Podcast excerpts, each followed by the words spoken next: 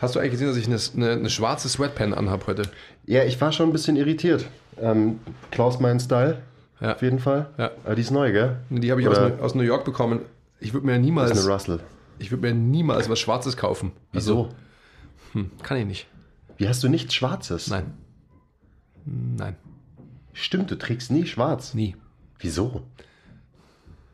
Weiß ich nicht, das steht mir nicht. All Black Everything und so. No. Nein? Na, Deswegen gab es auch noch nie ein schwarzes MTMT-Dings. ganz genau. Wegen deiner Abneigung der Farbe gegenüber. Ja. Da ist dunkelblau viel schöner, wie ich finde. Ach, Alter, Mann, stimmt, du trägst echt nie was Schwarzes. Aber wir können natürlich, also ich fühle mich jetzt gar nicht so unwohl, ähm, aber vielleicht auch, weil es so weit weg vom, vom Zentrum ist. Also, vom Zentrum? ja, unten halt und nicht als T-Shirt, als Brustkorbfarbe quasi. Ja. Farbe. Aber es ist ein, das, äh, ja. Ich bin ganz schön belämmert, Ja, schon wieder. so wie immer. Bloß noch mehr. Was soll das? Ja, Herzlich willkommen zum MTMT Podcast. Der Andi ist ganz schön belämmert heute. ja, Mal wieder. Ich, Stimmt. ich nicht mehr als sonst eigentlich. Plus, dass ich nur auf einem Ohr höre. Das habe ich seit ein paar Tagen auch, aber ist ja nicht so schlimm. was ist da passiert? Pfropfen drin. Irgendwas. Irgendwas ist verstopft. Ah, ich hab, ich sage jetzt nichts, aber ich habe natürlich schon, Du hast schon die, äh, den psychologischen Ursprung ich, ja klar, fürs weiß, Problem. ich weiß es schon. Mhm, gut. Und du jetzt dementsprechend natürlich auch. Ja, Ja. klar. Wusste ich. so, was, was ist das Thema heute? Wir haben uns gerade beim äh, Teilchen essen und Kaffee trinken überlegt, über was der Podcast geht. Und heute wollen wir einfach mal so ein bisschen Freestyle über so ein paar Konzepte aus der Fitnesswelt sprechen, die überbewertet sind. Oh, das ist auch was Tolles. Äh, Wenn ihr es anschaut, ihr könnt gerade vielleicht sehen, dass ich mit dem Stift drehe. Wir sollten mal so ein, wie heißt das? Flaschendrehen-Podcast machen. Flaschen drehen und dann einfach verschiedene Themen auslegen und so weiter. Und dann muss quasi halt derjenige, der dran ist, muss dann quasi zu dem Thema agieren. Also so Podcast Glücksrad. ja, genau. Das, das hängen wir uns hier so hin. Okay, ja, Basti, ähm, du musst uns bitte ein Podcast-Glücksrad bauen. Danke, schon Basti. mal.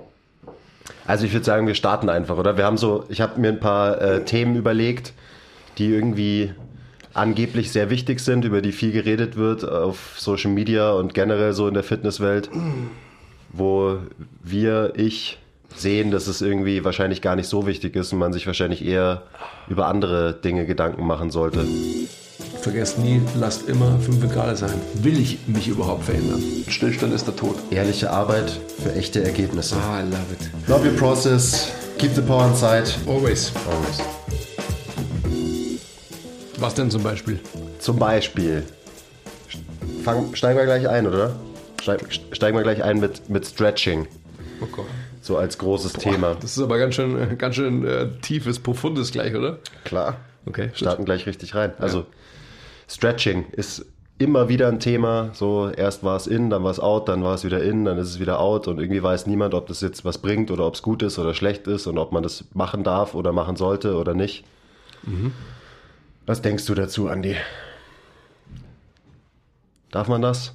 Stretchen? Starte, also wir reden jetzt von statisch dehnen. Für mich wie immer die übergeordnete Frage ist, was ist deine Intention, wenn du was machst? Und das ist einfach eine, eine ganz klare Frage, die man sich stellen muss bei allem. Und wenn man jetzt Stretching macht mit der Intention, einen Muskel zu verlängern, hallo, hast du es gehört? Ich habe es gehört, ja. Musst du nicht gleich was dazu sagen. Ich lasse dich erstmal reden. oder eine Sehne zu verlängern oder was auch immer für eine bindegewebsartige Struktur zu verändern, dann kann ich das im theoretischen Konstrukt verstehen, diese Arbeitshypothese, Stretching für. Für mich ist neben der Theorie, das wisst ihr ja mittlerweile alle, immer das Allerwichtigste, die subjektive anekdotische Erfahrung. Und jetzt will ich gar nicht zu weit ausholen. Ähm, du kannst gleich einhaken, Quiz. Kann man wirklich durch Stretching profund irgendwas verändern? Wenn ja, unter welcher Voraussetzung etc. Für mich ist es so, dass man sich die Frage stellen muss, was ist tatsächlich einfach, jetzt versuche ich auch so ein bisschen so eine Antwort zu geben, was, ist, was ist der Effekt von Stretching? Und zwar auch wieder eigentlich so einen, also nicht im Laborversuch, sondern tatsächlich in der, in der echten realen Welt.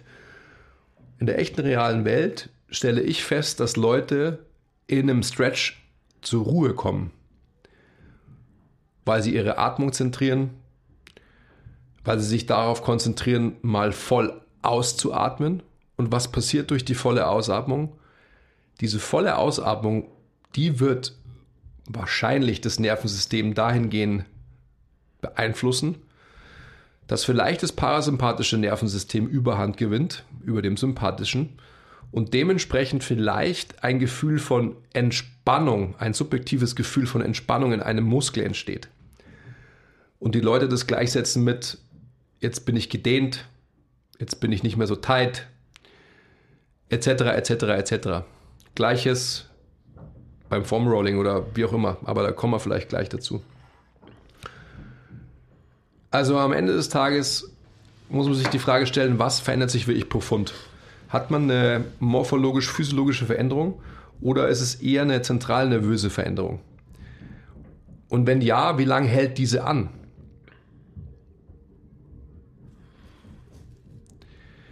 Anders formuliert könnte man ja auch sagen, was ist denn mit einem Turner, was ist denn mit einem Tänzer etc. etc., die einfach sehr, sehr beweglich sind in Airquotes, was auch immer das bedeutet, beweglich.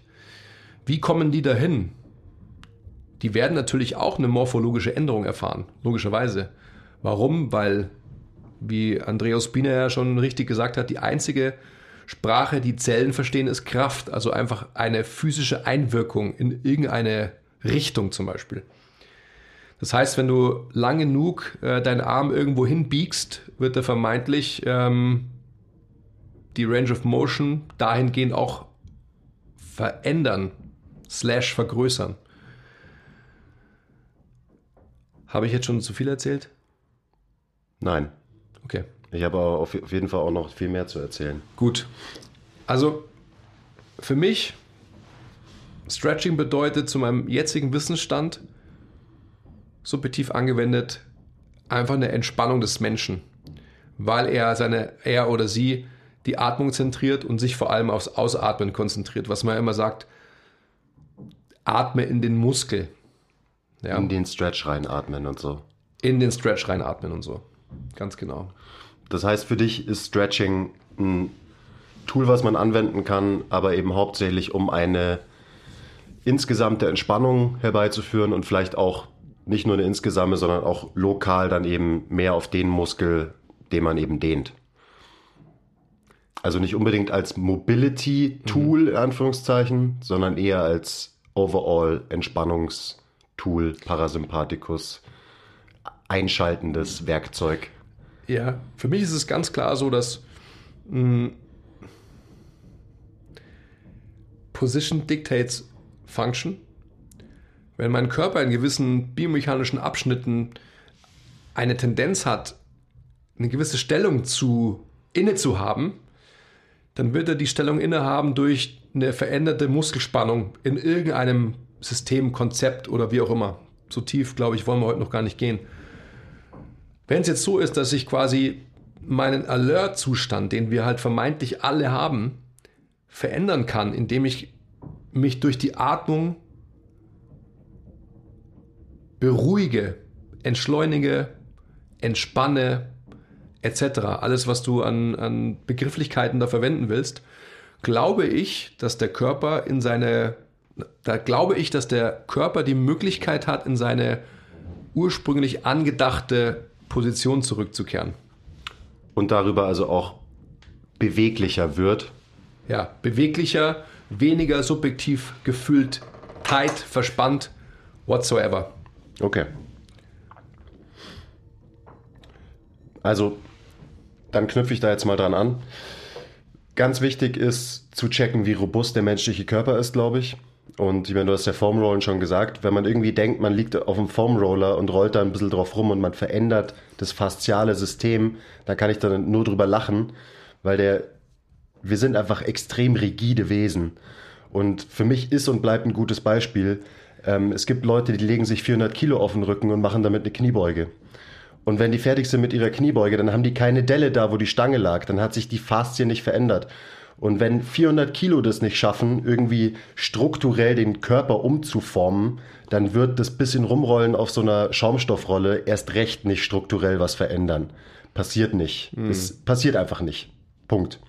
Das Einzige, was da passiert, ist eben ein zentralnervöser Effekt aufs Nervensystem da will ich aber jetzt gar nicht so sehr drauf eingehen, weil es ist ja nichts Schlechtes. Man kann sich den, diesen Effekt ja zunutze machen, um eventuell kurzzeitig Beweglichkeit in irgendeinem Gelenk, Gelenkabschnitt zu erhöhen. Fair enough. Aber was mir jetzt wichtig ist, und es ging ja eigentlich um Stretching. Wir reden immer von tighten Muskeln. So, das ist tight. So, jeder kennt das irgendwie. Man wacht auf und das fühlt sich tight an, das fühlt sich fest an, verspannt, verkürzt, was auch immer du für ein Wort benutzen willst. Und genau da, das ist das Problem. Wir wissen nicht, was es ist. Es gibt nur dieses Gefühl. Wir wissen auch nicht, wie wir es benennen sollen, also nennen wir es halt irgendwie. Zum Beispiel tight. Aber, und das ist der, der wichtigste Punkt für mich, weil sich was tight anfühlt, heißt das nicht automatisch, dass dieser Muskel zu kurz ist und es deswegen gut ist, wenn wir diesen Muskel in die Länge ziehen. Mhm. Oft ist nämlich genau das Gegenteil der Fall und das ist so wichtig. Also, einfaches Beispiel. Nach vorne gekipptes Becken, aka Anterior Pelvic Tilt. Ähm, so ein Problem, nenne ich es mal, mit dem viele, vor allem Sportler, wahrscheinlich irgendwie zu kämpfen haben, eine Position, in der sich viele befinden. Wenn das Becken nach vorne kippt, dann kommen die Hamstrings auf Stretch. Das heißt, die werden lang, fühlen sich tight an, weil sie auf Länge sind, weil sie die ganze Zeit auf Spannung sind. Aber wenn ich jetzt hergehe und diese Hamstrings dehne, dann mache ich das Problem noch viel schlimmer. Weil der Muskel, der die ganze Zeit zu lang ist, den versuche ich noch mehr in die Länge zu ziehen und raube meinem Becken dadurch noch mehr Stabilität. Weil die Hamstrings einfach die Muskelgruppe sind, die das Becken stabilisieren und auch das Becken wieder aufrichten und in eine neutralere Position ziehen. Das heißt, wenn ich hergehe und sage, ich habe tighte Hamstrings und du lässt einen Menschen erstmal zwei Minuten seine Hamstrings stretchen, dann machst du das Problem tendenziell schlimmer. Und das ist genau das, das ist der wichtige Punkt beim Stretchen. Wenn du genau weißt, weil du es durch Tests oder so rausgefunden hast, dieser Muskel ist tatsächlich zu kurz, dann kannst du ihn von mir aus dehnen, wird wahrscheinlich nicht so viel bringen und ich würde meine Zeit trotzdem anders investieren. Aber dann hat es vielleicht einen Benefit. Ja. Aber in den meisten Fällen wissen wir nicht, was unter der, unter der Haube wirklich vor sich geht, ja. was mit den Muskeln vor sich geht. Und dementsprechend würde ich dann nicht stretchen, weil ich nicht weiß, ob ich es vielleicht nicht noch schlimmer mache. Mhm. Piriformis ist auch so ein klassischer Muskel, den man oft wahrscheinlich dehnt, dehnt, dehnt, obwohl er eh schon zu lang ist. Sprich, ich verwende meine Zeit lieber auf was, wo ich weiß, dass es funktioniert und weiß, dass es einen, einen Einfluss hat auf irgendwie eine Veränderung. Also du hast gesagt, äh, hier Dr. Andreo Spina sagt, die einzige Sprache, die Zellen verstehen, ist Kraft. Ähm, dann gehe ich doch lieber her und Stärkemuskeln, wo ich weiß, die sind wahrscheinlich tendenziell zu schwach und versuche somit irgendwie eine Veränderung herbeizuführen. Weil das ist so, da weiß man, dass es funktioniert. Man weiß, wie Muskelaufbau geht, man weiß, wie man Spannung aufbaut in einem Muskel und so.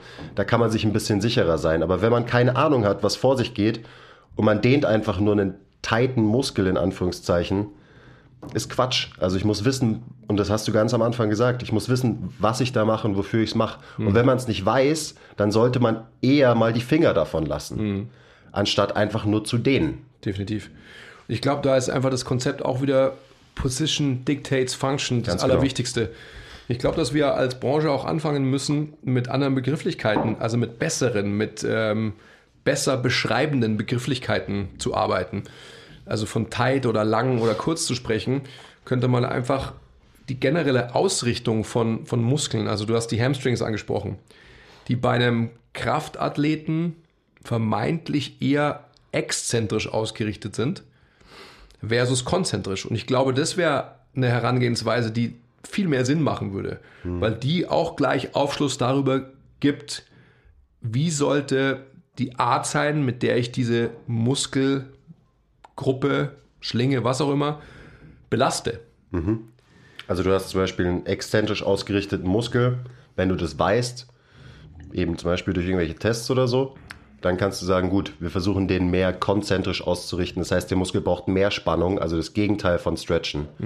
Aber wenn du weißt, andersrum, dass du einen Muskel hast, der zu sehr konzentrisch ausgerichtet ist, dann würde es Sinn machen, sowas, solche Strukturen zum Beispiel zu dehnen. Ja, beziehungsweise einfach sich grundsätzlich Gedanken über eine Repositionierung der Biomechanik zu machen. Und das ist eine Ebene, die einfach halt eine sehr profunde, differenziert zu betrachtende ist und deswegen einfach nicht gemacht wird. Ja. Weil schlichtweg das Verständnis nicht da ist. Klar. Und dann wird eben verordnet, ja, du dehnst es jetzt mal für zwei Minuten. Weil man halt nicht weiß, was man sonst macht. Aber die meisten wissen ja, was man sonst machen kann, was mehr Hand und Fuß hat. Und das ist genauso das Ding. Also verwendet eure Zeit auf Sachen, wo ihr irgendwie mehr, mehr zumindest wisst, was es bringt, was ihr davon habt. Das ist ein Thema, da könnte man ein ganzes Podcast natürlich drüber machen. Aber ich bin schon zufrieden, wie wir das jetzt abgehandelt haben. Okay, gut. Oder? Ja. Machen wir gleich weiter. Ja, wenn wir da wirklich jetzt schon durch sind, aber ja, besser ist es. Ja, man könnte natürlich noch, noch weiter drüber reden, aber ich meine, der nächste Punkt, der knüpft eh direkt dran an. Und also ich habe mir einfach nur Mobility aufgeschrieben, weil Mobility halt auch in der, es ist immer cooler, so, es ist mehr in, habe ich das Gefühl. Und es ist auch so ein Schlagwort, was so rumgeschmissen Ich wird. weiß ja immer noch nicht, was das heißt. Also, ja, richtig. Deswegen habe ich es mir auch aufgeschrieben. Aber Leute schreiben mir auf Instagram auch so, also äh, gibt es ja auch große, ich nenne sie mal Mobility-Influencer, die dann sagen so, machst du, machst du schon Mobility? Machst du Mobility? So, als wäre das so ein, keine Ahnung, eigenes Ding. Also da können wir ja direkt mal ansetzen. Was ist überhaupt Mobility? Weil das wird gerade so verkauft, als wenn das sowas wäre wie Yoga oder so. Weißt du, so ein, eine, eine Sportart. So eine ungefähr. eigene Trainingsart. Genau, eine eigene Trainingsart. Danke. Ja, es ist ja auch, also es ist ja auch total nachvollziehbar, oder? Also man muss sich ja immer wieder neu erfinden. Dementsprechend muss man auch irgendwie so, nachdem man letztendlich externe Bilder, also sprich die Optik, als Hauptziel, als Hauptableitung von Training gesehen hat über Jahrzehnte, ähm, dann kam irgendwie Leistung, sprich Powerlifting irgendwie so dazu. Und dann kam ähm, irgendwann mal, weil sich durch Powerlifting etc. die Leute kaputt gemacht haben, der Wear and Tear größer wurde, als er halt eigentlich supposed to be ist, weil eigentlich ist es äh, eine sehr, sehr sichere Sportart, Krafttraining. Ähm, und dann kam die Notwendigkeit irgendwie zu sagen, hey, wir müssen noch irgendwas anderes machen, weil irgendwie allen tut irgendwas weh. Wie könnte man das nennen? Oder? Und das ist vielleicht Mobility geworden. Wo man einfach halt äh, Mobility gleich Schmerzfreiheit, gleich Gesundheit, gleich Wellbeing etc. Genauso wird es verkauft. Ja, Okay. habe ich das Gefühl. Und das ist auch so. So ist es ja schön und gut. Mo- Mobility, Leute beweglicher zu machen, ist, ist ja erstmal nichts verkehrt. Und generell werden wahrscheinlich bewegliche Leute, die tatsächlich Kontrolle haben über ihre Ranges of Motion, über ihre Beweglichkeit, werden tendenziell auch eher schmerzfrei sein. Das Problem, was ich damit habe, ist auch wieder, dass die meisten Leute halt nicht checken, wie es funktioniert. Ich meine, wir sind jetzt von Stretching direkt zu Mobility gekommen. Und dass das eben so als, als eigene Trainingsart irgendwie definiert wird. Was problematisch ist, finde ich. Weil Mobility, Beweglichkeit ist in dieser ganzen Fitness-, Bewegungs-, Krafttrainingswelt immer mit dabei. So, es geht gar nicht anders. Und das dann irgendwie rauspicken und sagen, wir machen jetzt Mobility, ist irgendwie schon bescheuert, weil jedes Mal, wenn du eine Kniebeuge machst, machst du Mobility in Anführungszeichen. Und deswegen nervt es mich einfach ein bisschen, dass das so diesen Stempel hat und als eigenes Ding verkauft wird. Und man macht erst Mobility, man macht am Anfang seinen Mobility-Teil und danach trainiert man und so weiter. So, das ist alles das Gleiche. Und wenn man gescheit trainiert, dann wird man auch immer automatisch ein gutes Mobility-Training haben. Und da bin ich dann auch wieder bei, macht das, was funktioniert und wo wir wissen, dass es funktioniert. Und ein gutes Krafttraining, wo man auf eine gute Technik, auf gute Positionierung in seinen Übungen achtet und so weiter, wird das beste Mobility-Training sein, was ihr machen könnt. So, das ist, ist meiner Meinung nach nach wie vor so. Und natürlich kann man einzelne Mobility-Techniken, Übungen oder so anwenden, um gezielt irgendwo besser zu werden in seiner Beweglichkeit, zum Beispiel in seiner Überkopfbeweglichkeit oder so. Von mir aus, macht es ruhig. Aber dann ist wieder so, viele Leute machen Mobility der Mobility wegen und mhm. das, ist, das ist für mich Quatsch. Gut, du musst natürlich aber auch schon ähm, akzeptieren, und da sind wir wieder bei diesen Grundmotivationen, ähm, geclustert, Optik, Gesundheit und Leistung. Und wenn vielleicht jemand angefangen hat und wollte sich optisch verändern, sieht, mh, hm, mit Muskelaufbau geht es irgendwie nicht so gut, Leistung, stark werde ich irgendwie auch nicht. Ähm, du brauchst eine Religion, der du angehören kannst. Und dann, und dann gehst du vielleicht in Richtung Mobilität, weil du dir denkst, ach die, schau mal den Muskeltypen da an, der, der checkt's doch nicht. Und schau mal den äh, Powerlifter an, ja, der ist vielleicht stark, aber der checkt's ja eigentlich auch nicht. Weil ich mache jetzt Mobility und das ist im Endeffekt der Holy Grail.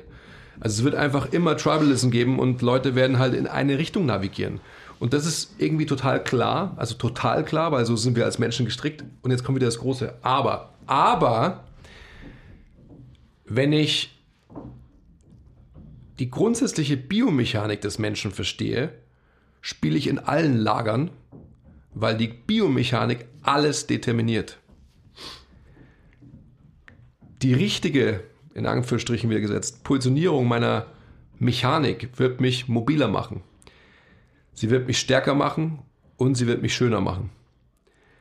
Das heißt, das zu verstehen, Leute, ist, das ist der Holy Grail, wenn es um Training geht, wenn es darum geht, den Menschen zu verstehen, in seiner Anatomie, in seiner Biomechanik etc. Und dann kann jede Disziplin einfach für sich sein und muss sich nicht wehren gegen die andere, muss sich nicht ähm, bewähren gegen die andere, sondern alle können gleichermaßen das sein, was sie sein wollen. Wenn es einfach so ist, dass jede Disziplin in der Disziplin verstanden hat, um was es eigentlich geht. Und Leute, das muss unser Ziel sein, dass wir alle die Grundsätzlichkeit, die Grundsätzlichkeit, die Grundsätzlichkeit verstehen. Ich glaube, dem Andi geht es darum, dass wir alle die Grundsätzlichkeit verstehen. Mhm, genau. Und es ist, ja, ist richtig. Weil wenn man die Biomechanik wirklich versteht, dann kann man die eben auch so manipulieren, dass man mehr Hypertrophie bekommt, beweglicher wird, stärker wird und so weiter. Aber das ist so die, also für mich das tiefste, die tiefste Ebene vom Verständnis für eben alles, weil wenn du das kapiert hast, wie gesagt, dann kannst du es übertragen auf Beweglichkeit, Kraft, Muskelaufbau und so weiter und so weiter. Also aber was du gesagt hast, ist natürlich richtig. Wenn dein Ziel ist, dass du einfach ein geiler Schlangenmensch wirst und super beweglich bist, dann mach von mir aus Mobility ähm, bis zum geht nicht mehr. Aber Mobility ist kein Allheilmittel für alle Schmerzen und ähm, wird dich auch nicht stärker machen oder so. Das ist ja auch, wird ja auch oft so verkauft. Also in manchen Fällen vielleicht ja, aber in den meisten wahrscheinlich nicht. Da muss man halt auch wieder sagen, okay, wenn man Mobility als Voraussetzung für sieht, ja, noch so ein Thema, gell? Das ist auch schon wieder so, finde ich, weiß ich nicht. Das braucht es nicht. Oder ich will, ich will anders hergehen. Warum brauchst du überhaupt Mobility-Training? Warum sind einfach gewisse Areale deines Körpers gefühlt tight oder mit welchen Begrifflichkeiten man das belegen will? Überlastet, unterlastet und so weiter basiert alles darauf wieder, was war zuerst die Henne oder das Ei, auf einer veränderten Biomechanik. Also auf einer Kompensation, die du in gewissen Gelenkabschnitten durch Ursache XYZ, eigentlich gibt es nur eine, mitbringst. Habt ihr das verstanden oder muss ich das nochmal wiederholen? Weil das ist wirklich einfach extrem wichtig für mich. Sag's nochmal es ist einfach immer die Frage, was ist wirklich so dieses overarching Theme? Was ist die, was ist die Grundlage? Warum tut mir was weh? Warum brauche ich Mobilität in Anführungsstrichen mehr in einem Areal etc.? Das ist einfach eine veränderte Biomechanik meines Körpers. Aha. Ganz wichtig, das, warum tut mir was weh? Und das habe ich auch beim ersten Punkt Stretching vergessen. Wenn dir da und da was wehtut, und das hatten wir auch schon mal, es ist halt nicht so einfach, wenn dir die Schulter wehtut und du fängst an, gut, dann machen wir jetzt Schultermobility, weil davon wird's besser. Das ist genau dieser Irrglaube, auf den ich hinaus wollte. Wenn man sich mal wirklich in der Tiefe mit den Themen beschäftigt, dann weiß man, dass Schmerzen meistens nicht da auftreten, wo, der, wo das Problem ist, wo der Hund begraben liegt. Mhm. Und das ist einfach zu eindimensional, zu sagen, gut, die tut die Schulter weh, wir machen jetzt Schultermobility. Weil es vielleicht an einem ganz anderen Gelenksystem liegt, das nicht richtig eingestellt ist, nenne ich es jetzt mal, und dadurch der Schulter nicht mehr eine volle Range of Motion erlaubt. So, der Körper macht es aus dem Grund. Der Körper hat kein Interesse daran, einfach so Beweglichkeit aufzugeben. Der kompensiert für irgendwas anderes. Und das ist genau die Sache. Da muss man sich wahrscheinlich ein bisschen tiefer Gedanken drüber machen. Und wenn dir die Hemmys wehtun und du fängst dann an, deine Hemmys zu stretchen, ja, herzlichen Glückwunsch. Dann solltest du vielleicht in ein, andere, ein anderes Business als das Fitness-Business einsteigen. Und genauso ist es mit, mit Mobility auch. Das ist aber jetzt gemein. Ja, Mai. Ist es vielleicht, aber ja. ist mir doch egal. Ja, du hast auch recht. Ihr solltet vielleicht dann nicht unbedingt in ein anderes Business einsteigen, aber auch wirklich mal hinsetzen und einfach mal hinterfragen, hey, was, was mache ich die ganze Zeit? Und welchem, weiß ich nicht, welchem Glaubensansatz verfolge ich, beziehungsweise welches Verständnis habe ich, vielleicht besser formuliert. Um dann letztendlich dieses immer noch sehr oberflächliche Verständnis für diese ganze Sache, die wir haben, ähm, zu erweitern. Weil es ist unsere Aufgabe. Es kann nicht sein, dass wir stehen bleiben in, in Konzepten, die sich einfach ähm, jahrelang etabliert haben. Das heißt nicht, dass die falsch sind, aber die müssen einfach erweitert werden. Jede Disziplin, zum Beispiel Medizin als bestes Beispiel, äh, wo es ja auch um den Menschen geht, entwickelt sich ja rasant weiter. Was auch immer das bedeutet, rasant. Aber ähm, wir in dieser Fitnessbranche sind, glaube ich, so zufrieden mit einem Konstrukt, das wir mal haben und denken so, ja, das passt schon und so werde ich es machen und so weiter. Ich komme jetzt nochmal zum Stretching zurück, weil das passt jetzt, glaube ich, ganz gut zu diesem Gedanken. Wenn ich mit einem Kunden, den ich habe, immer und immer wieder die gleichen Stretches mache, oder anders formuliert, ihr macht mit einem Kunden, den ihr habt, immer und immer wieder das gleiche Training. Und er hat rezidivierende LWS-Schmerzen, was auch immer und ihr macht immer, ah, du musst einen piriformis Stretch machen, äh, vielleicht machst du noch einen Foam Roller Move, heißt es so. Für einen Triggerst Trigger. irgendwas mit einem Lacrosse-Ball, irgendwas. Für, für eben, für deine ähm, Gluten, was auch immer. Und das machst du über Jahre hinweg, sag ich jetzt einfach mal, und es verändert sich nichts. Ja, herzlichen Glückwunsch, würde der Quiz sagen. Ähm, das, kann ja nicht, das kann nicht unser Ansinnen sein dass unsere Toolbox so klein ist und das Verständnis für Veränderung, dass wir sagen, okay, ja, weiß ich auch nicht warum. Wir machen es einfach weiter, weil es gibt ja meistens einen kurzen Release und das passt dann schon. Oder, nicht oder, sondern weil wir wahrscheinlich nicht die Frage stellen, hey, was ist eigentlich da die Ursache? Hm. Und wie kann ich das verändern? Und dann komme ich wieder zu dem Punkt Position Dictates Function. Das wäre, haben wir ja, glaube ich, schon vor zwei Wochen oder so gesagt, einfach ja. noch das ganze Jahr überhören nagging pain und annoying as fuck. Aber das wird halt, das wird das overarching Theme sein dieses Jahr, definitiv. Unfassbar wichtig, dieser, dieser Satz. Ja. Gut, wenn wir schon bei Mobility sind, das ist jetzt ein Punkt, den können wir, glaube ich, relativ schnell abhandeln, aber der nervt mich auch. So ähm, Tiefe in der Kniebeuge. Wird dauernd gefragt, so mich fragen Leute, bla bla bla, tiefe Kniebeuge und so. Und ganz ehrlich, es ist scheißegal, wie tief du eine Kniebeuge machen kannst, eigentlich. Wen interessiert es? Wen interessiert, wie tief du eine Kniebeuge machen kannst? Und das ist, klar, du kannst Mobility trainieren, damit du eine Ass-to-Grass Kniebeuge hast. Und dann hast du eine Ass-to-Grass Kniebeuge. Herzlichen Glückwunsch. Wenn das dein Ziel war, dann hast du es erreicht. Alles cool. So, das will ich auch gar nicht in Frage stellen. Aber es wird immer so, so ein Ding draus gemacht, als wenn es so wichtig wäre, dass man super tief beugen kann. Aber wen interessiert denn das, wie tief du beugst? Das interessiert keine Sau. Und da braucht mir auch niemand kommen mit irgendwie ähm, Functional Training oder Alltagsspezifität äh, oder so, von wegen, ja, aber man muss ja in der Lage sein, sich auf den Stuhl zu setzen oder aufs Klo zu setzen und wieder aufzustehen und so. Ja, okay, alles klar. Ist mir schon bewusst. Aber ob das jetzt so viel mit deiner Kniebeugentiefe zu tun hat, in deinem Backsquat, Das äh, zweifle ich auf jeden Fall an. Also für mich ist da echt die Bottomline. Es ist ziemlich egal, wie tief du eine Kniebeuge machst. Und eine Kniebeuge ist nicht erst eine Kniebeuge, wenn du unter parallel bist. Es ist auch eine Kniebeuge, wenn du über parallel bist. Und die Kniebeuge wird genauso Muskeln aufbauen bei dem Menschen, der sie nicht so tief macht.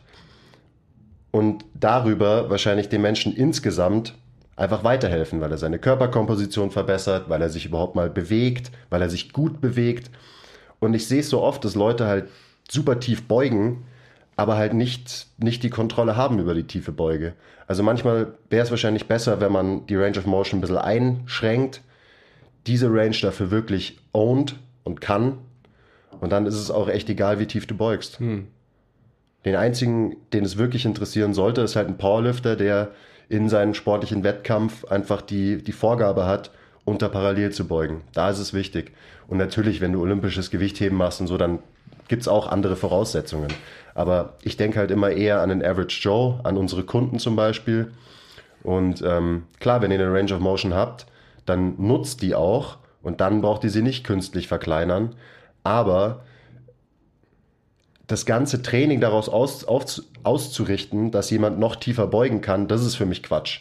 Weil da wird so viel Energie reingesteckt und so viele, sind wir da, Mobility Drills und so gemacht, damit man tiefer beugen kann. Und dann kannst du tiefer beugen. Wow. Wahrscheinlich wäre die Zeit besser genutzt mit äh, noch drei Sätzen mehr ähm, Rudern und Ausfallschritte. Das ist das, worauf ich hinaus will. Das ist schön und gut, aber es ist nicht so wichtig, wie es immer, wie es immer dargestellt wird. Am Ende interessiert niemanden, wie tief du beugst. Hey Leute, kurze Unterbrechung. Wir wollten uns nur kurz für eure Aufmerksamkeit bedanken. Und ähm, bitte zeigt uns etwas Liebe in der Form von Likes, Abos, Kommentaren, Bewertungen, weil wir lieben euch auch. Ich kann nicht mehr. Und jetzt geht's weiter. Okay, danke. So, Kniebeugen, tiefe Rand vorbei. Hast du noch was dazu zu adden? Das ist ja wie immer auch halt Tribalism. Also was ist meine Religionsausrichtung? Warum denke ich, das machen zu müssen und so weiter? Das ist einfach immer Vergleichbarkeit und Minderwertigkeitskomplex etc. Also, wie du schon sagst, wenn ich kein Powerlifter bin und einfach eine Beuge unter Parallel brauche, ähm, dann ist es auch nicht im menschlichen Skillset verankert, dass man das können, können muss. Wie du schon gesagt hast, es gibt sicherlich einfach Leute, die, dann sind wir auch wieder ähm, bei der grundsätzlichen Frage, wer muss was machen und warum. Also wer muss zum Beispiel einen Back Squat machen versus äh, macht einen Goblet Squat oder sonst irgendwas. Also was ist da wirklich die Intention wieder dahinter? Wenn ich jemanden habe, der nicht die Prerequisites hat, einen Back Squat zu machen, ähm, weil sein, seine Biomechanik das eigentlich nicht zulässt, ich zwinge ihn aber dahin, dann werde ich wahrscheinlich mehr Schaden anrichten, als dass ich ihm was Gutes tue. Ja. Und das zu beleuchten ist einfach eine Wichtigkeit. Und das determiniert wieder alles andere. Also Position dictates Function. Das ist schon einfach, ähm, ja, für viele wahrscheinlich so ein, so ein Einreißen aller Sicherheitsbeliefs, die man so mitbringt. Aber es ist Zeit, Leute, dass wir das machen. Ja. Ansonsten ist es halt äh, kein Wunder, dass unsere Disziplin äh, von außen oft als einsilbig, eindimensional und vielleicht sogar dümmlich angesehen wird. Aber das Word. ist ähm, another topic. Gut, dann nächstes Thema, was, ist, was ich auch noch als, und das, da hat sich meine Einstellung auch geändert. Also Tatsächlich. Meine, meine Ansicht von vielen Themen hat sich äh, extrem gewandelt über die letzten Jahre. Und wenn wir dabei sind, was ist überbewertet? Und wir waren gerade schon beim Backsquat. Ich würde auch sagen, extrem überbewertet ist die Langhantel an sich. Einfach nur dieses Stück Eisen, die Langhantel. Ähm, was ja auch immer, immer wieder so als der heilige Gral im Training angesehen wird. Und versteht mich nicht falsch, die Langhantel ist immer noch eins meiner allerliebsten Tools im Training, wenn ich selber trainiere und auch wenn ich mit meinen Leuten trainiere. Aber auch Backsquat bestes Beispiel. So klar ist der Backsquat wahrscheinlich die Königsdisziplin im Bewegungsmuster Kniebeuge. Kann man auch drüber streiten. Aber auch da muss es das Ziel sein, dass man jeden normalen Menschen dahin bringt, dass er einen guten Backsquat kann? Nee, weil es echt wurscht ist, Ich bin immer noch der Meinung, dass jeder irgendwie eine Form von Kniebeuge machen müsste, Ja. muss. Definitiv. Aber keine Sau muss einen Backsquat machen. Und die meisten haben eben die Voraussetzungen, von denen du geredet hast, für einen Backsquat nicht. Ich habe die auch nicht eigentlich. Ich habe trotzdem jahrelang Backsquats gemacht, bis zum geht nicht mehr. Ähm, aber mir ist klar, dass ich jedes Mal, wenn ich das gemacht habe, halt irgendwie kompensiert habe, damit ich diese Bewegung hinkriege, weil ich eigentlich die Voraussetzungen nicht habe. Und ganz viele Leute haben die Voraussetzungen nicht. Und da geht's um nicht nur um Backsquats, sondern auch um Langhantel-Kreuzheben, Langhantel-Bankdrücken, diese ganzen Sachen. Wir haben so geile Tools inzwischen. Es gibt so fancy Specialty-Bars und in 90% der Fälle ziehe ich eine Specialty-Bar der Langhantel vor, wenn ich mit meinen Leuten arbeite. Und da rede ich jetzt zum Beispiel Kniebeuge, Safety Bar ist mir durch die Bank immer lieber als eine Langhantel für eine Kniebeuge. Ähm, Hexbar ist mir eigentlich durch die Bank lieber für Kreuzheben als eine Langhantel. Und auch in vielen Fällen ist mir die, die Swiss Bar oder Football Bar, wo man parallel greifen kann, lieber für Bankdrücken als die Langhantel. Weil die Langhantel einen zum Beispiel beim Bankdrücken immer in eine Schulterinnenrotation zwingt und da festhält. Und die meisten Leute haben schon genug Schulterinnenrotation und brauchen eher Schulteraußenrotation. Also lasse ich diese Menschen doch eher parallel greifen, damit es einfach angenehmer für die Schulter ist. Aber dann gilt's doch und nicht, ich ihnen, genau, dann gilt's nicht. Gilt es dann? Naja, das gilt dann nicht. Achso. Weil Safety Bar Squats, äh, das, Gilt auch nicht, das oder? zählt nicht. Und ein Hexbar Deadlift zählt auch nicht, weil das ist ja kein Deadlift. Mhm. Ein Deadlift ist es nur mit der Langhantel. Ja, also Und ein Squat ist es nur ein Backsquat mit Langhantel. Ich meine, das ist eine Diskussion, die, die ihr alle wahrscheinlich schon, schon längst auch mit irgendwie verfolgt, etc. Aber es ist ja sowas, was, was seit Jahren ja irgendwie so Bestand hat. Wenn jemand hergeht und irgendwie Hexbar, ähm, ich sage jetzt einfach mal 400 Kilo hebt, dann kommt ein anderer Deadlifter, der halt irgendwie einen Barbell-Deadlift macht und 200 Kilo hebt und sagt, "Hm, der ist nicht stark, weil es gilt nicht. ja, also weil die, absurd, die, Leute. Die Handles sind höher bei der Trap Bar und es ist ja, es ist halt eine Trap Bar und deswegen, Ja. das kann nicht zählen. das ist fake.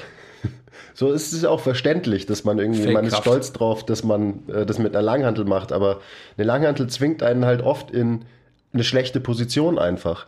Und es sollte aber nicht erstrebenswert sein, maximal viel Gewicht in einer maximal beschissenen Position zu bewegen, sondern eigentlich sollte es erstrebenswert sein, von mir aus auch viel Gewicht in einer maximal guten Position und das ist das Wichtige zu bewegen.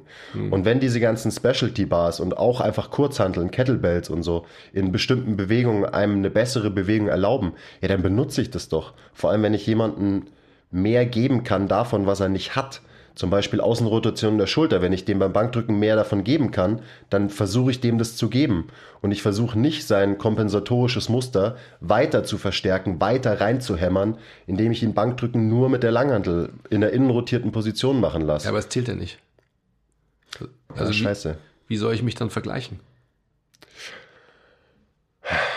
Ja, das ist das Problem. Also es ist ein anderes Thema, Leute, aber es ist immer das gleiche Thema. Ja? Aber deswegen ist es ja ein Thema. Ja. Deswegen ist es so, ja, die Langhantel und bla bla bla bla und die drei großen Lifts oder die vier großen Lifts oder was auch immer.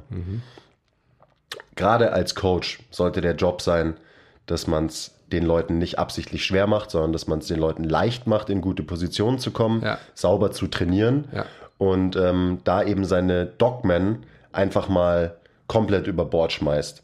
Und Dogmen sind halt auch oft einfach Trainingstools. Und das ist wirklich ganz wichtig, Leute.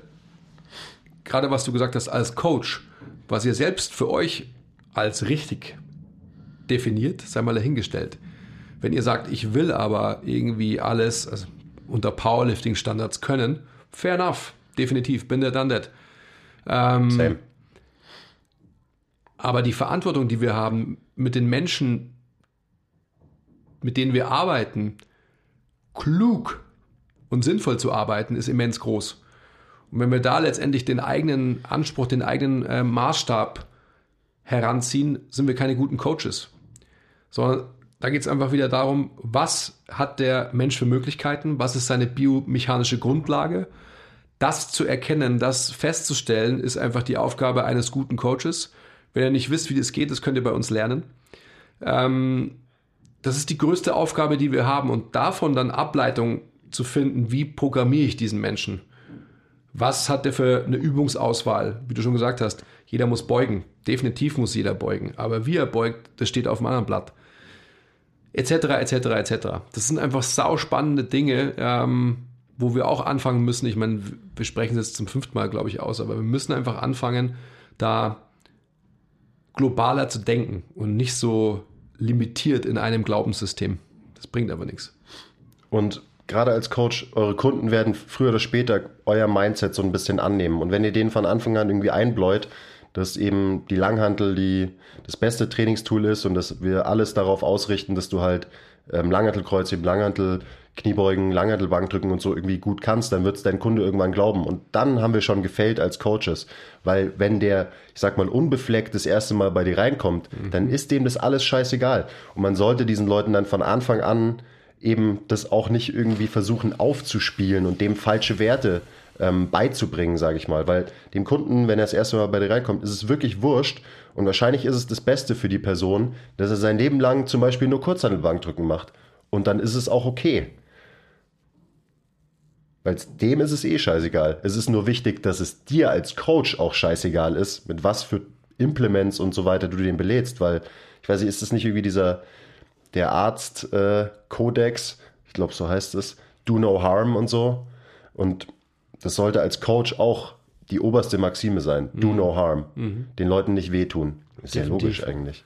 Und das hat viel damit zu tun. Und dann, wenn ihr einfach mit Leuten arbeitet, die vielleicht schon ein bisschen erfahrener sind, was wir ja auch tun, die letztendlich halt in diesem Bias drin hängen, dass sie das und das und das so und so machen müssen, weil sonst ist es doch falsch.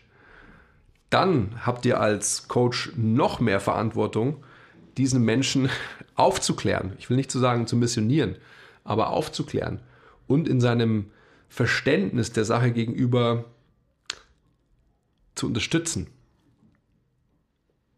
Word. Das ist ganz wichtig. Weil wie viele, wie viele Struggles und wie viele Negativerfahrungen haben Menschen in unserer Disziplin, weil sie denken, sie müssten Sachen so und so und so machen, ansonsten sind sie falsch. Basiert auch wiederum ähm, auf Minderwertigkeitskomplex, auf Gefallen wollen, auf Vergleichen etc. und so weiter. Das heißt, wenn Menschen in Systeme gezwungen werden, in denen sie sich eigentlich gar nicht wohlfühlen können, weil ihre Natur das nicht zulässt, dann ist diese schöne Sache Training, die eigentlich ja nur Vorteile haben sollte, von vornherein nicht nur körperlich, sondern dann vor allem auch psychologisch negativ behaftet. Das wollen wir nicht, weil Training wunderschön ist. Ja. Das ist jetzt vielleicht wieder ähm, sehr weit ausgeholt, aber das ist einfach wirklich Fakt. Das ist Fakt. Super wichtiger Punkt. Ja. Uiuiui. Ui, ui. Okay. Machen wir gleich weiter, oder? Was gibt's noch? Überbewertetes Konzept Oh, jetzt wird's gefährlich. Unilaterale Übungen. Oh Gott. Dabei sind unilaterale Übungen so gut und so funktionell. Also, bevor äh, ich jetzt sofort weggehatet werde von allen, warum ich das sage, dass unilaterale Übungen überbewertet sind, ist für mich, da geht es um, wie praktikabel ist eine Übung. Und da rede ich jetzt hauptsächlich in der Arbeit mit, mit Kunden für Coaches, aber auch, auch für euch, wenn ihr selber trainiert. Weil die Sache ist einfach, dass unilaterale Übungen meistens mehr als doppelt so lang dauern wie eine bilaterale Übung. Und aus so einem zeitlichen Faktor ist es einfach sinnvoll, dass man sein System insgesamt eben ausreichend stresst in der Session. Und es funktioniert meistens sehr zeiteffizient mit bilateralen Bewegungen. Irgendwelchen halt Kniebeugen, RDLs, Kreuzheben, Bankdrücken und so weiter. Einfach weil du dir Zeit sparst und weil du insgesamt einen guten Trainingsreiz damit setzen kannst, als wenn du eben immer nur die eine Seite kurz durchatmen, die andere Seite und so. Und da sind wir wieder beim, könnt ihr die Folge über Trainingsplanung auschecken, bei Trainingsvolumen. Wie schaffe ich es in kurzer Zeit relativ viel Trainingsvolumen anzusammeln? Und da sind halt einfach äh, bilaterale Bewegungen King. Was nicht heißt, überhaupt nicht, dass unilaterale Übungen irgendwie Quatsch sind, nichts bringen oder irgendwie schlecht sind. Das Gegenteil ist der Fall. Aber man muss halt einfach so ein bisschen immer auf die Uhr gucken. Gerade ich mach, muss das machen, wenn ich mit meinen Leuten arbeite, die ein, eine Stunde pro Woche oder zwei Stunden pro Woche trainieren insgesamt. Und da muss ich mir halt immer überlegen, wie kann ich das meiste rausholen für den Menschen. Und deswegen bestehen meine Sessions zu, zum Hauptteil aus bilateralen Bewegungen. Einfach nur, weil ich glaube, dass es den Menschen am meisten gibt. Ich würde den Praktikabilitätsaspekt, den du genannt hast, mal zur Seite stellen und tatsächlich einfach den physisch-faktischen mal aufgreifen wollen. Eben was du eingangs gesagt hast, ähm, unilaterale Übungen sind der Holy Grail, was letztendlich Dysfunktionen anbelangt etc. Disbalancen und so. Das gleicht es nämlich alles aus. Definitiv, ja, ja, ganz genau. Das Gegenteil ist der Fall. Meistens. Wenn ich einen Menschen unilateral, man könnte auch asymmetrisch sagen, asymmetrisch belaste, wird es vermeintlich so sein, wenn ich kein guter Coach bin, kein erfahrener und kein Auge dafür habe wieder, für Position, dass ich Dysfunktionen bzw. Displacements, Negativorientierungen von Gelenkabschnitten zueinander in einer Unilateralität slash Asymmetrie weiterhin verstärke und eben nicht ausgleiche. Hallo? Was ist los? Ja, sage ich ihm. ähm, Andi, es hat niemand verstanden. Okay. Hm. Das ist doch klar. Wenn ich, nehmen wir mal einen Split Squat. Man denkt, man, man gleicht quasi Disbalancen links zu rechts aus. Ich werde wahrscheinlich aber, oder sehr wahrscheinlich, Muster, die ich in gewissen Gelenkabschnitten mitbringe, in dieser Unilateralität weiterhin verstärken. Und das ist das große Problem. Genau, weil so einfach wird es immer dargestellt. Ja, man macht was Unilaterales, um eine Disbalance auszugleichen. Punkt. Und damit ist es vorbei. Ja. Auch wieder so. Das ist halt die oberste Schicht, an der man kratzt, aber man checkt nicht, was wirklich passiert. So, das Konzept ist nicht falsch, dieses Disbalancen ausgleichen durch Asymmetrie oder Unilateralität. Aber es gehört einfach deutlich mehr dazu als das. Aber so viel mehr. Also, ich will jetzt gar nicht ins Detail gehen, aber bei einem, bei einem Ausfallschritt gilt es einfach, so viele Dinge zu beachten. Ähm, wo kommt die Kraft her? Vorderes Bein versus hinteres Bein. Wie synchron ist die Belastung? Vorderes Bein, hinteres Bein.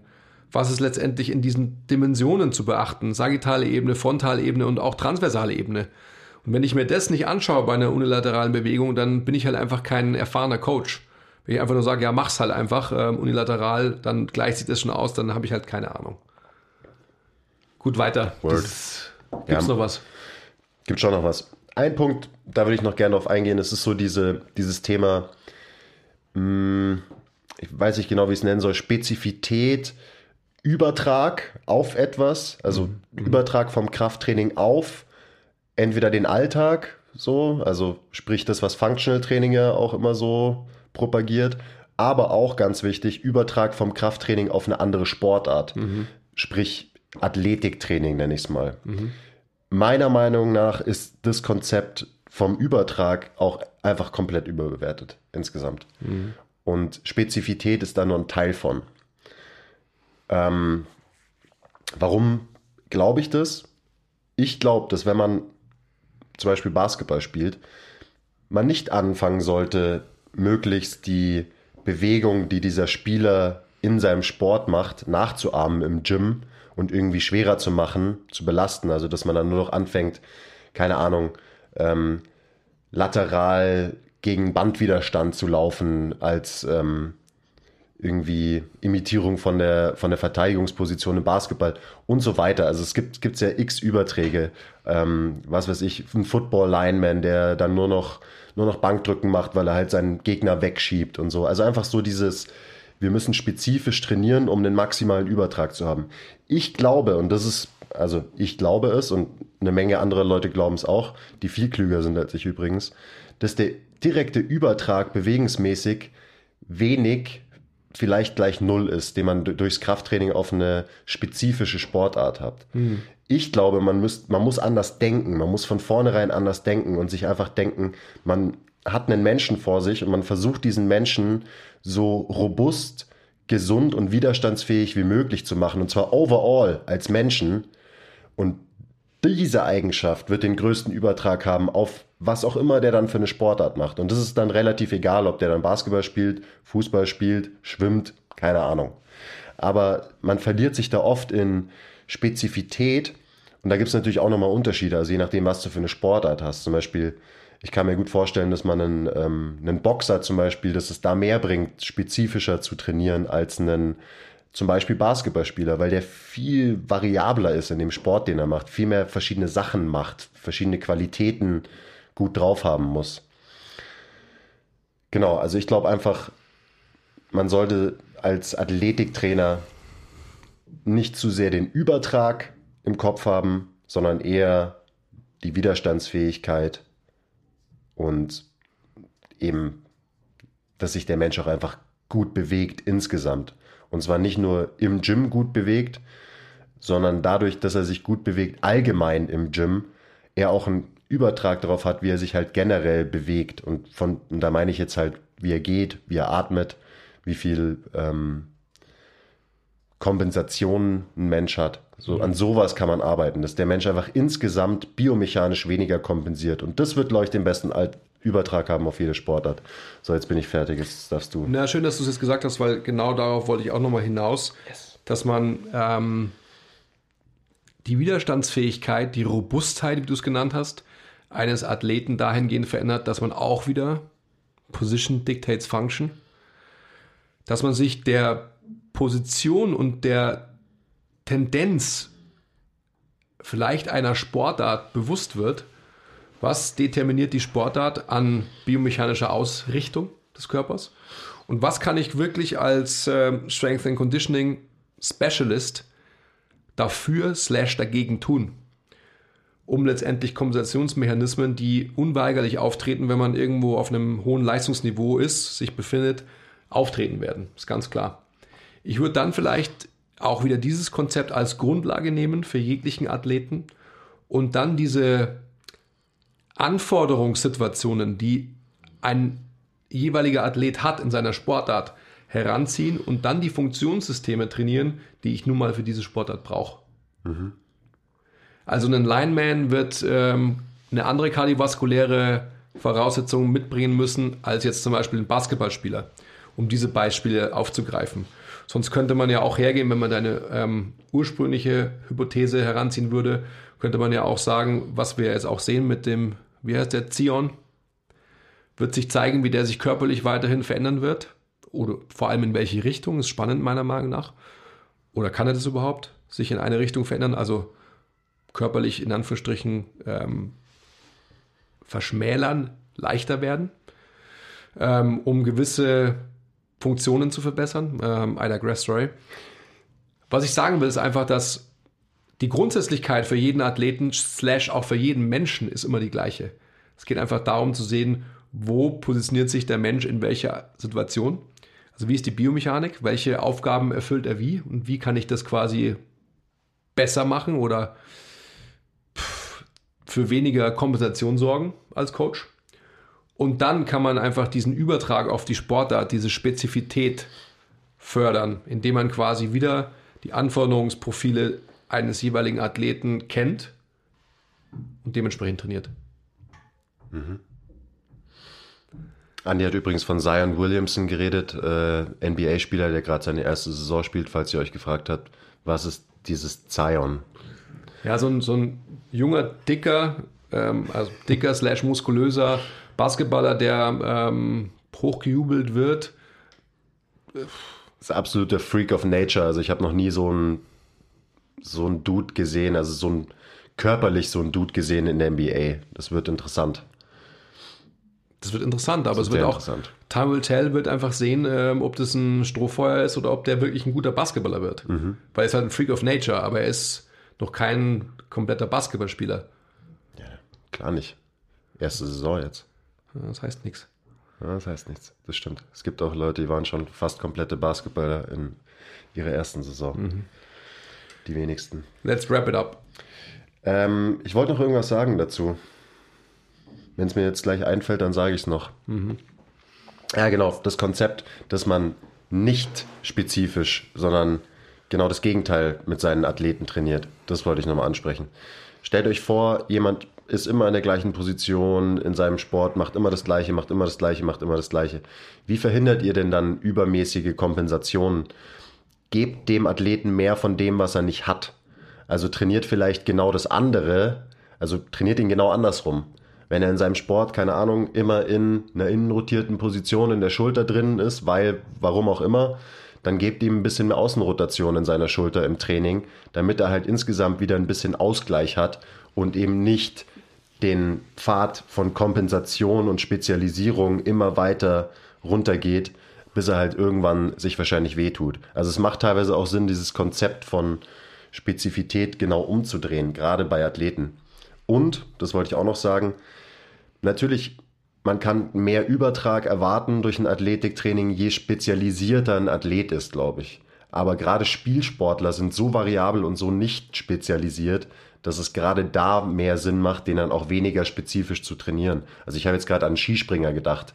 Der macht eine Bewegung, der macht immer das Gleiche. Den kann man wahrscheinlich spezifischer und auch besser spezifisch trainieren als halt einen Fußballer, der extrem variabel ist, in alle Richtungen läuft, rotiert, springt, äh, sprintet, langsam läuft, bla bla bla bla bla. Das ist das, was ich mit dem Anforderungsprofil, Anforderungssystem gemeint habe. Wenn ich ganz klar definiert habe, was ist die Anforderung in meiner Sportart, dann kann ich dementsprechend auch trainieren oder trainieren lassen und den Fokus auf gewisse Aspekte legen, logischerweise. Ja. Ähm, das, was du gerade gesagt hast, ist natürlich einfach eine, eine, Diskussion in sich. Also wenn wir uns jetzt wirklich tatsächlich mit, ähm, mit Disziplin-Coaches unterhalten würden, die würden wahrscheinlich genau das Gegenteil sagen. Weil sie, excuse me, halt auch natürlich nur ihr Outcome in der Sportart sehen und denken, okay, wenn jemand eine Innenrotation hat äh, und sie braucht für seine Sportart, dann darf ich ihm die nicht nehmen, sondern ich muss sie verstärken, weil er braucht sie ja für seine Sportart. Also es ist schon eine, eine mitunter heikle äh, Diskussion. Vielleicht einfach auch mal ein Thema für die Zukunft. Mhm. Sehr spannend. Auf jeden Fall. Okay, ich habe Hunger jetzt. Ja, let's wrap it up. Also wir kriegen ja auch immer wieder, wenn wir unsere Instagram QAs machen, by the way, folgt uns äh, mtmt.live auf Instagram, dann wird halt die Frage gestellt, was haltet ihr von Stretchen? Fragezeichen. Und so deswegen bin ich auch auf die Idee gekommen, mal so eine Folge zu machen, weil die Antwort ist am Ende immer, und das ist nicht, weil ich, weil wir Wichser sein wollen oder arrogant sind. Die Antwort auf diese Fragen ist meistens, es kommt darauf an, wir brauchen Kontext. Und genau deswegen haben wir uns heute hingesetzt und mal so ein paar verschiedene Konzepte mal aufgearbeitet, weil da braucht es einfach Zeit für. Man muss ein bisschen reflektiert sich mit diesen Themen auseinandersetzen, sonst bringt es nicht. Nix. Wir können uns hier nicht hinsetzen im Podcast sagen, äh, Stretchen ist schlecht. Punkt. Okay, nächste Frage. So, das ist, ist nicht unser Anspruch und es bringt uns auch eben nicht voran als gesamte Fitnessszene, wenn wir uns nicht reflektiert ähm, mit solchen Themen beschäftigen. Es gibt keine einfachen Antworten in diesem ganzen Feld. Die, die gibt es einfach nicht. Das ist zwar schade, aber eigentlich ist es auch geil, weil es das Ganze halt viel interessanter, viel spannender macht. Mhm. Also die Antwort, es kommt drauf an und dann kann man sich darüber unterhalten, auf was es denn ankommt. Mhm. Ganz wichtig. Okay. So eine Folge machen wir bald nochmal. Ich habe auf meiner Liste noch ein paar mehr Themen stehen. Gut. Aber erstmal danke fürs Zuhören. Bis zum nächsten Mal. Bye. Oh.